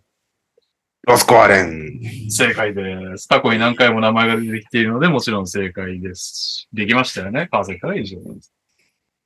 川崎、ロスコアレン、ちなみに俺、アルバルクとのプレー見たけど、めっちゃ積極的に攻めてる。いいね。川崎っ。て割となんとなく、こう、藤井選手、ファジーカス選手を中心としたチームプレーみたいなイメージがあるじゃないですか。だけど、ロスコアレンも、トーマス・ウィンブッシュとかいう新規外国籍も、まあ自分で攻めれちゃうタイプだから、うんちょっと面白いかもね、今年川崎は。いいですね。うんそういう不確定要素みたいなのって。見に行きやすいチームが面白くなる分には超ウェルカムだな。そうですね。だから中地区は、中地区渋谷がいるからね、渋谷、川崎、で横浜がどこまで保てるかって感じですね。お疲れ様です。ダバツです。島根単価を投稿します。怪我人は鳥取大学病院へ、島根と病院提携結び、うん。えーお隣鳥取県の米子市にある鳥取大学附属病院と提携を結び、怪我人発生の際は大学病院で対応するとのことです。え。ーそれでは、にゃおさんいないので、レオさんにクイズです。島根県の東側にあるのは鳥取県ですか？山口県ですか？え、鳥取県でしょ？おー正解。危ねえ ーちなみに鳥取県の人口はカーボベルデの人口と一緒です。鳥取からは以上でえ。す。そうなの？うん鳥取県、でかいな。でかいか。60万ぐらいで。カーボベルデが小さいって話？まあそういうことですね。はい。というわけで、は、あそこじゃねえや。100コイン LTR! 初恋 NT。コーナー名を間違えましたけど。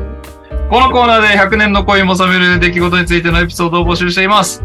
判定は収録参加メンバー合計100点満点なので本日は50点50点。えー、単位は蛙化現象にちなんでケロ。満点は100ケロ。100ケロに一番近い投稿が優勝というかトップ3に、えー、番組オリジナル T シャツをプレゼントします。トップ3とはシーズン、オフシーズン通してのトップ3ですね。ただし全く理解できない心が狭い投稿者の方が低いという投稿については、えー、25ケラ、25ケロ以下をバンケロ、B-A-N ケロ、バンケロと評価し、最も高いバンケロ率を獲得した投稿者は、ウィナーのコーナーに強制参戦です。ということで、私、毎週、バンケロ率を測ってこようと思うんですけど、忙しすぎて測れてないという。10月ぐらいになんとかします。というわけで、ウィナーはさ、はい。いつまで木村拓哉を使うんだろうね。なんで急に？いやいや、最近話題になってるから、そのタレント起用が。あー、そうだよね。いやー、なんか、別に俺、ジャニーズファンでもなんでもないんだけどさ、おかしくない？まあもう俺も別に何でもいいんだけど、たいや、だ、なんか、そうだか一ら、番困ってんのが世界的企業だよね、結構。あグローバル系の企業、だからマクドナルドとかは、そううん。とか、アサヒとかキリンとかみんな続々やめてってるけど、特に国内しか向いてないモスバーガーとかは継続して使いますみたいな感じになってるから、その差は出てるなって感じです。ーいや、もうさ、被害者側じゃない？の わかんないけど。いやそうなんだよねジャニーズのタレントは。そうなんだよね。まあだから、これを受けて。会社名どうしよう、問題がまた出てくるんじゃない？わからんけど。いやいや、まあ、それはいいんだけど、とりあえず今のタレントさんたちが、ねえ、基本的には被害者なのに契約ももらえないどころが切られていくっていうのは全く話の筋が意味わかんないですけどね。まあ、担当からしたらわざわざリスク背負いたくねえよっていう話ではある。るとは思いますけど。でも、キムタクはほら、ショーマストゴーオンってわざわざインスタに投稿するっていう謎ムーブかましたから。今じゃねえだろってってみんなに怒られてた。いやー、なんかね。いや、まあ、あの、なんすかね。まあ、これでなんか他にも問題が、他の、その芸能事務所も似たような問題を抱えてるとかだったら、まあ、再発防止ということで、いいのかなと思いますけど、なんとなくだけど、現段階で、その、かなり個人の性癖の話ですよね、その北川さんの。うん。それ、死んだ後にやってなんか、意味あるんすかっていう気がなんか、やっぱりしちゃうよね。みんなだって全員、俺ら下々のというかさ、一般民ですらやばいらしいっていうのを、こう、うっすら聞いてるぐらいの勢いだったじゃないですか。そもそも生きてる間から。そこで追求しないよね。死んだ後に一斉にっつうのもなんかこう、そもそも釈然としてないんだよ、この騒ぎ。そうね。意味ある間違いなくあるね。うんはい。はいそんな私のジャニーズに対する見解はさておき。えーっと、えー、なんだっけ ?100 個 NTR のトップ3。えー、現在、暫定3位です。バンホーンのケンちゃん、親友の妹といい感じになったが、キス顔が兄貴そっくりな上に淫淫乱だった。75キロ。えー、暫定2位。あだ名がジョニー。好きだった女子に告白されたがドッキリだった。90キロ。そして暫定1位は熊田。六本木のクラブでナンパに成功したと思ったら、最初のデートでアムウェイの勧誘を受けた95キロ。うん。ということでございます。一応ね、この、えー、なんすかね。このコーナー？残念ながら今日一通しか来てないんですけど、はい。二人の時は割と狙い目ですから。確かにね。二人納得させればいいだけの話うん、うでん、す。五人散らばるよりは。はい。ということで、最初で最後の投稿でございます。はじめまして、岡弁当と申します。いつも楽しく拝聴しております。初投稿です。長いですが、よろしくお願いします。もう20年も前の話です。19歳か20歳ぐらいの時に、クラブでナンパされた男性とメールアドレスを交換。背も高く、体格も良し。茶髪でロン毛、朝黒でサーファーのような服装。少しチャラそうだったけど、年上で大人な彼に、素敵メンズやーんと、いい出会いになればと思い、何度かメールのやり取りをし、初めてのデート。車で駅まで迎えに来てくれ、ますます好感度アップで、絶対この人と付き合いたい、と目がハートな私。夕食後、リードされるがままホテルへ。ことをいたした後に彼が、さてと、やることやったし、お前には用がないから死んでもらうわ。え？手で首絞めるのと紐とどっちがいいと言われ、体の中心を何か冷たいものが走る感覚。まさに背筋が凍った感じでした。何か言おうにも恐怖で声も出ず、ただ体が震え、涙が流れる状態。になった私を見て彼はニヤニヤして、何泣いてんの？びっくりした？嘘だよ。ごめんね。それでも私の涙は止まらず、彼が、ここまで泣く子は初めてだよ。冗談だから大丈夫。笑って、となんとか私を普通の状態に引き戻そうとするも、完全にビビり上がった私が戻るはずもなく、あんなに素敵に見えた彼がただの殺人鬼にしか見えず、結局朝まで一睡もできないまま無言で過ごし、一人で帰れるとやっと発生するも、大丈夫。ちゃんと送るから、と言われ、ホテルから一番近い駅で降ろしてもらいました。またメールするねと言われ、実際メールも電話もありましたが、応答することは二度となく、短期間の恋は終了しました。彼にとっては冗談だったかもですが、冗談が過ぎました。深く知る前にホテルに着いていった浅かな自分に反省し、それを機に、ロン毛でサーファー風の男の人は生理的に受け付けないようになりました。以上です。すげえの来たな。な、何さん？何さんだっけ？岡弁当さん。岡弁当さん。ありがとうございます。初投稿。しかもレアねなえ女性、女性リスナー。あれ ?100 恋で裾さん以外から女性来たの初？そんなことない。初かも。おーありがとうございます。そもそも女性の投稿があんまないか。何パーいるんだろうっていう。ええー。いや、これむずいなむずいな、これ。今までの基準でやるとなんと、どうしようか。いや、持ち点多いな。50万だもんな。いやー、決めました、私は。マジか。いやー。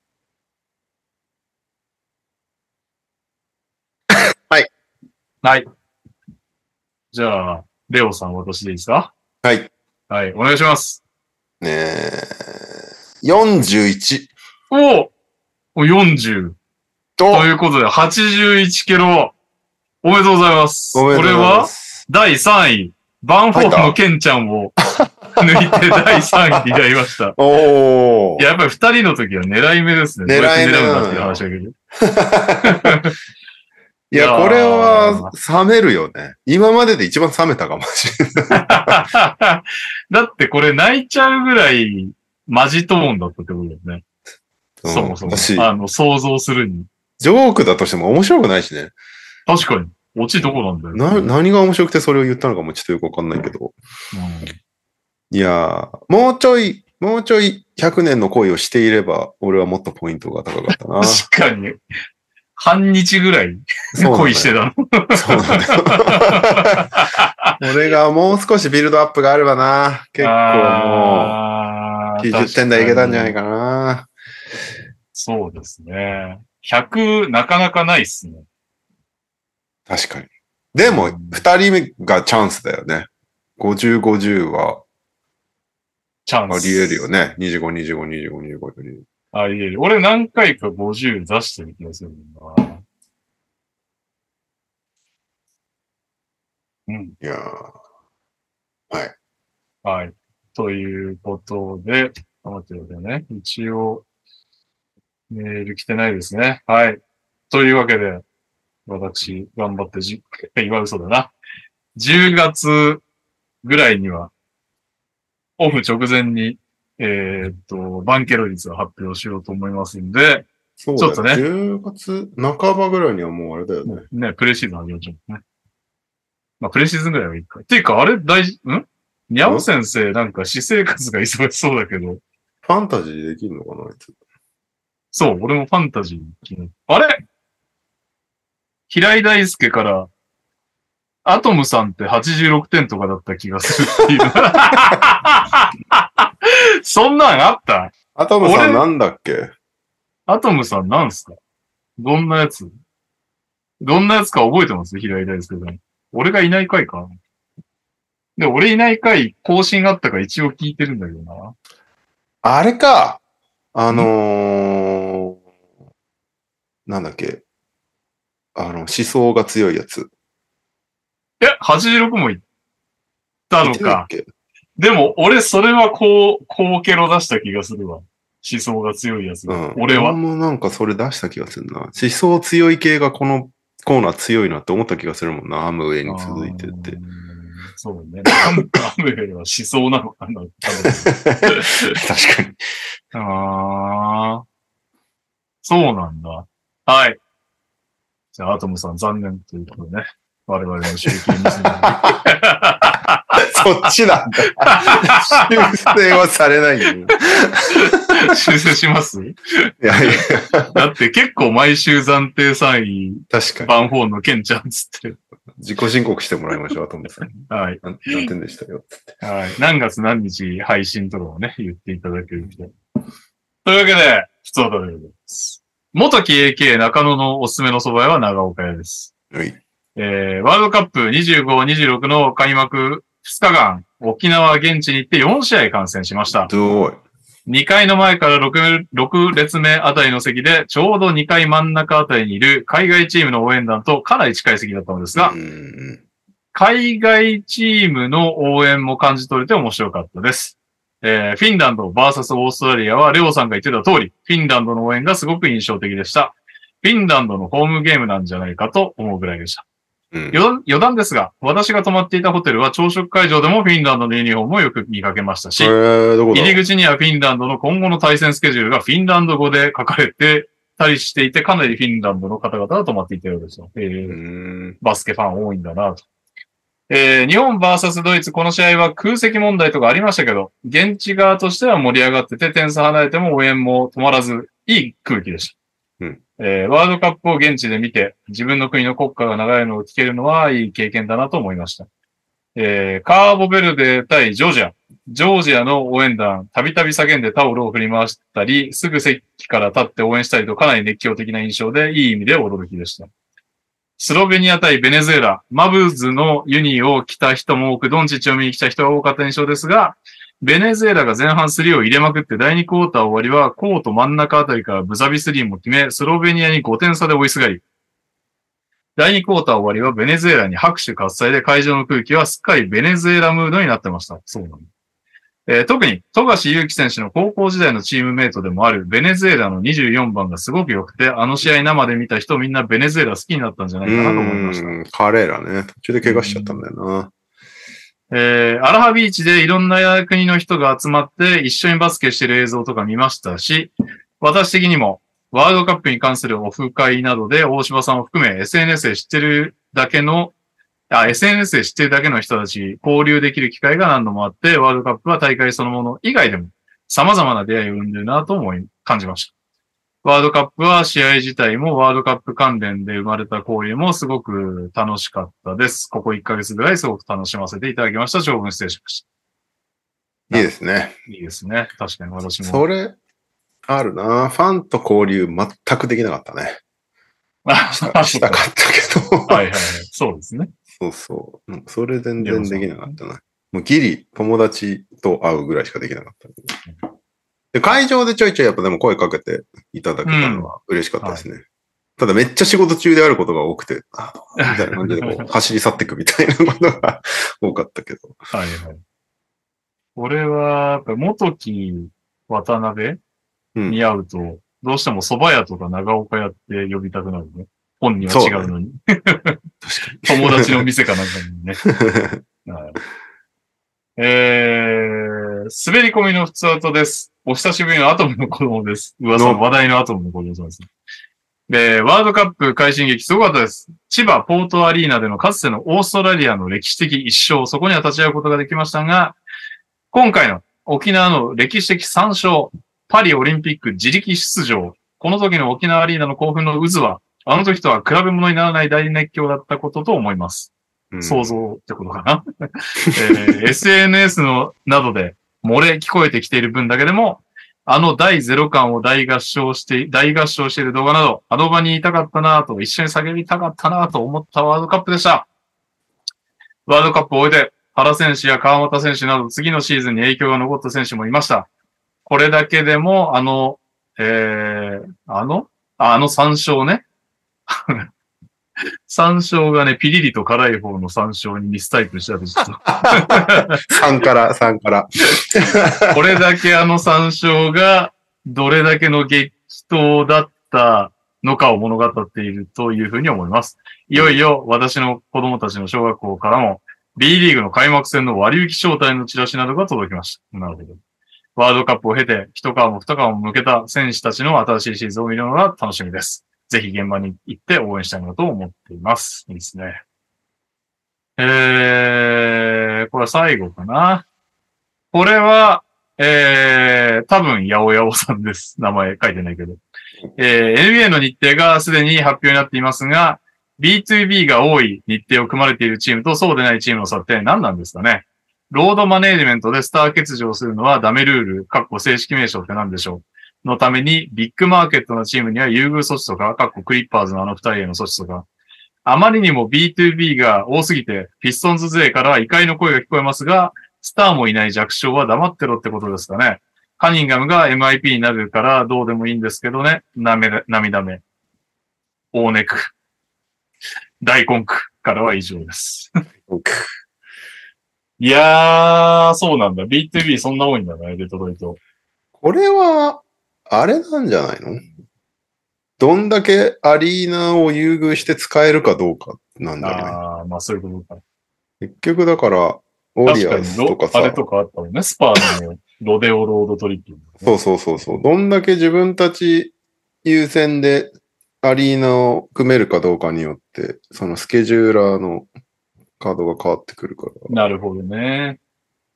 で、いもやう、ー例えばピストンズは、ここしか試合入れられないわっていう場合は、そこに入れるしかなくなっちゃうけど、ウォリアーズみたいに自分たちの箱なみたいなところはさ、割と自由に組めるみたいなのは出てくんじゃないかな、どうしても。わかりやすい。うんそうそうでクリッパーズは確かめちゃめちゃ割を食うんだよね。レイカーズに曲がりさせてもらってるから。ああ、はいはい。で、レイカーズ、クリッパーズどっちにしようかってなったら優遇されるのがレイカーズで、うんあの、冷遇されるのがクリッパーズっていうのはずーっとそうで、だから引っ越すんだけど、っはいはい。ていうのはあるんじゃないかな、多分。なるほどね。ピストンズがどんぐらい自分のアリーナでなんか優遇されてるのかは知らないけど、うん。コンサートとかね、入れないと採算取れないから、それはそれで売り込み来たら入れるだろうから、こ会場側は。なるほどね。NBA ですらそういう状況なんですね。うん。言われりゃそうだよな。持ち箱の方が圧倒的に有利なんだよね。なるほどね。B リーグもそうなってくるよね、きっとね。まあそういうことになってるよね。仙台には耳の痛い話だな。そうね。うんまあ、あと体育館をメインでやってるチームとかは相当厳しくなると思う。そうだね。うん。カニンガム、一発するといいっすけどね。確かに。でもカニンガムはめっちゃ良かったでしょ？実際。セレクションチームとかでは。はいはい。楽しみだけどね。ピストンズうん。んピストン？ズカニンガムだけじゃなくて、ピストンズ楽しみですか？ピストンズ自体、なんか面白そうじゃない？そう。だってトンプソンの片割れもいるでしょ？いるね。あと誰がいるっけ？デューレン、ワイズマン、バグリー、スチュワート、ボヤン、ジョー・ハリス、キリアン・ヘイス、アイビー、モンテモリス。キリアン・ヘイスか。そこっすか食いつきは。俺的にはバグリーとかも結構まあまあな感じですけど。まあそうね。だ割と、そうだね。どうすんだろうなっていうロスターではあるけど、うんみ見たいなっていう選手。ジェイレン・デューレンとか好きだから。確かにスタメンは、まあ、ボヤンはひとまず置いといても、カニンガム全然スターの可能性ある、アイビー可能性ある、アサー可能性ある、デューレンがオールスターまで行くかわかんないけど、まあまあ伸びる可能性全然ある。そうね。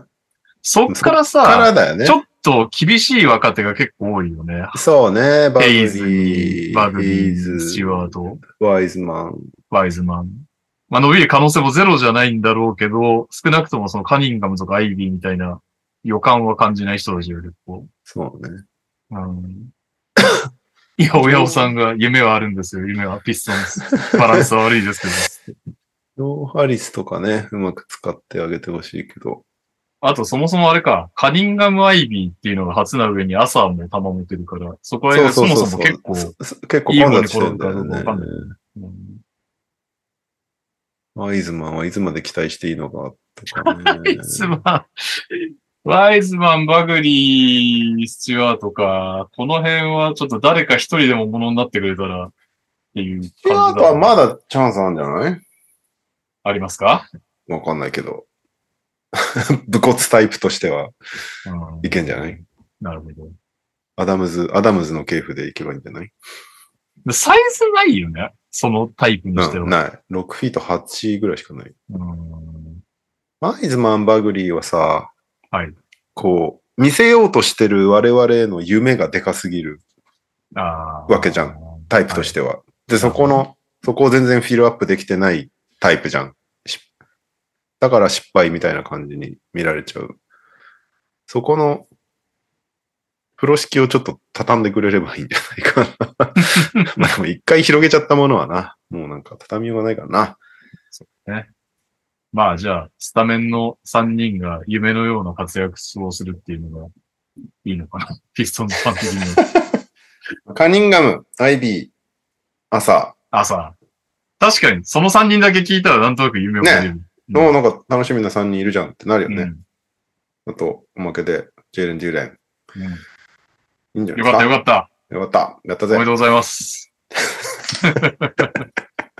いや、でも、まあでも、カニンガムは確定じゃん、多分。で朝もカニンガかムスター確定でしょ。あー。あ、まあ、スター確定というか、もう、そ戦力との主軸、主軸うん。か、主軸確定、なんか、そう、かけるでしょ。多分、フランチャイズを一旦かけてみるわけでしょ、で I、IB、朝のどっちかも、その、それぐらいかけるっていうのが決まれば、まあ、両方でもいいけど、そうそう決まれば、だから、オーランドとかみたいになるってことね。だから、フランツとバンケロにかけて、他は動かしていく。うんうんうん。そういう風になってくればいいですよ、ねだワントレードあれば全然面白いかもねってなり得る。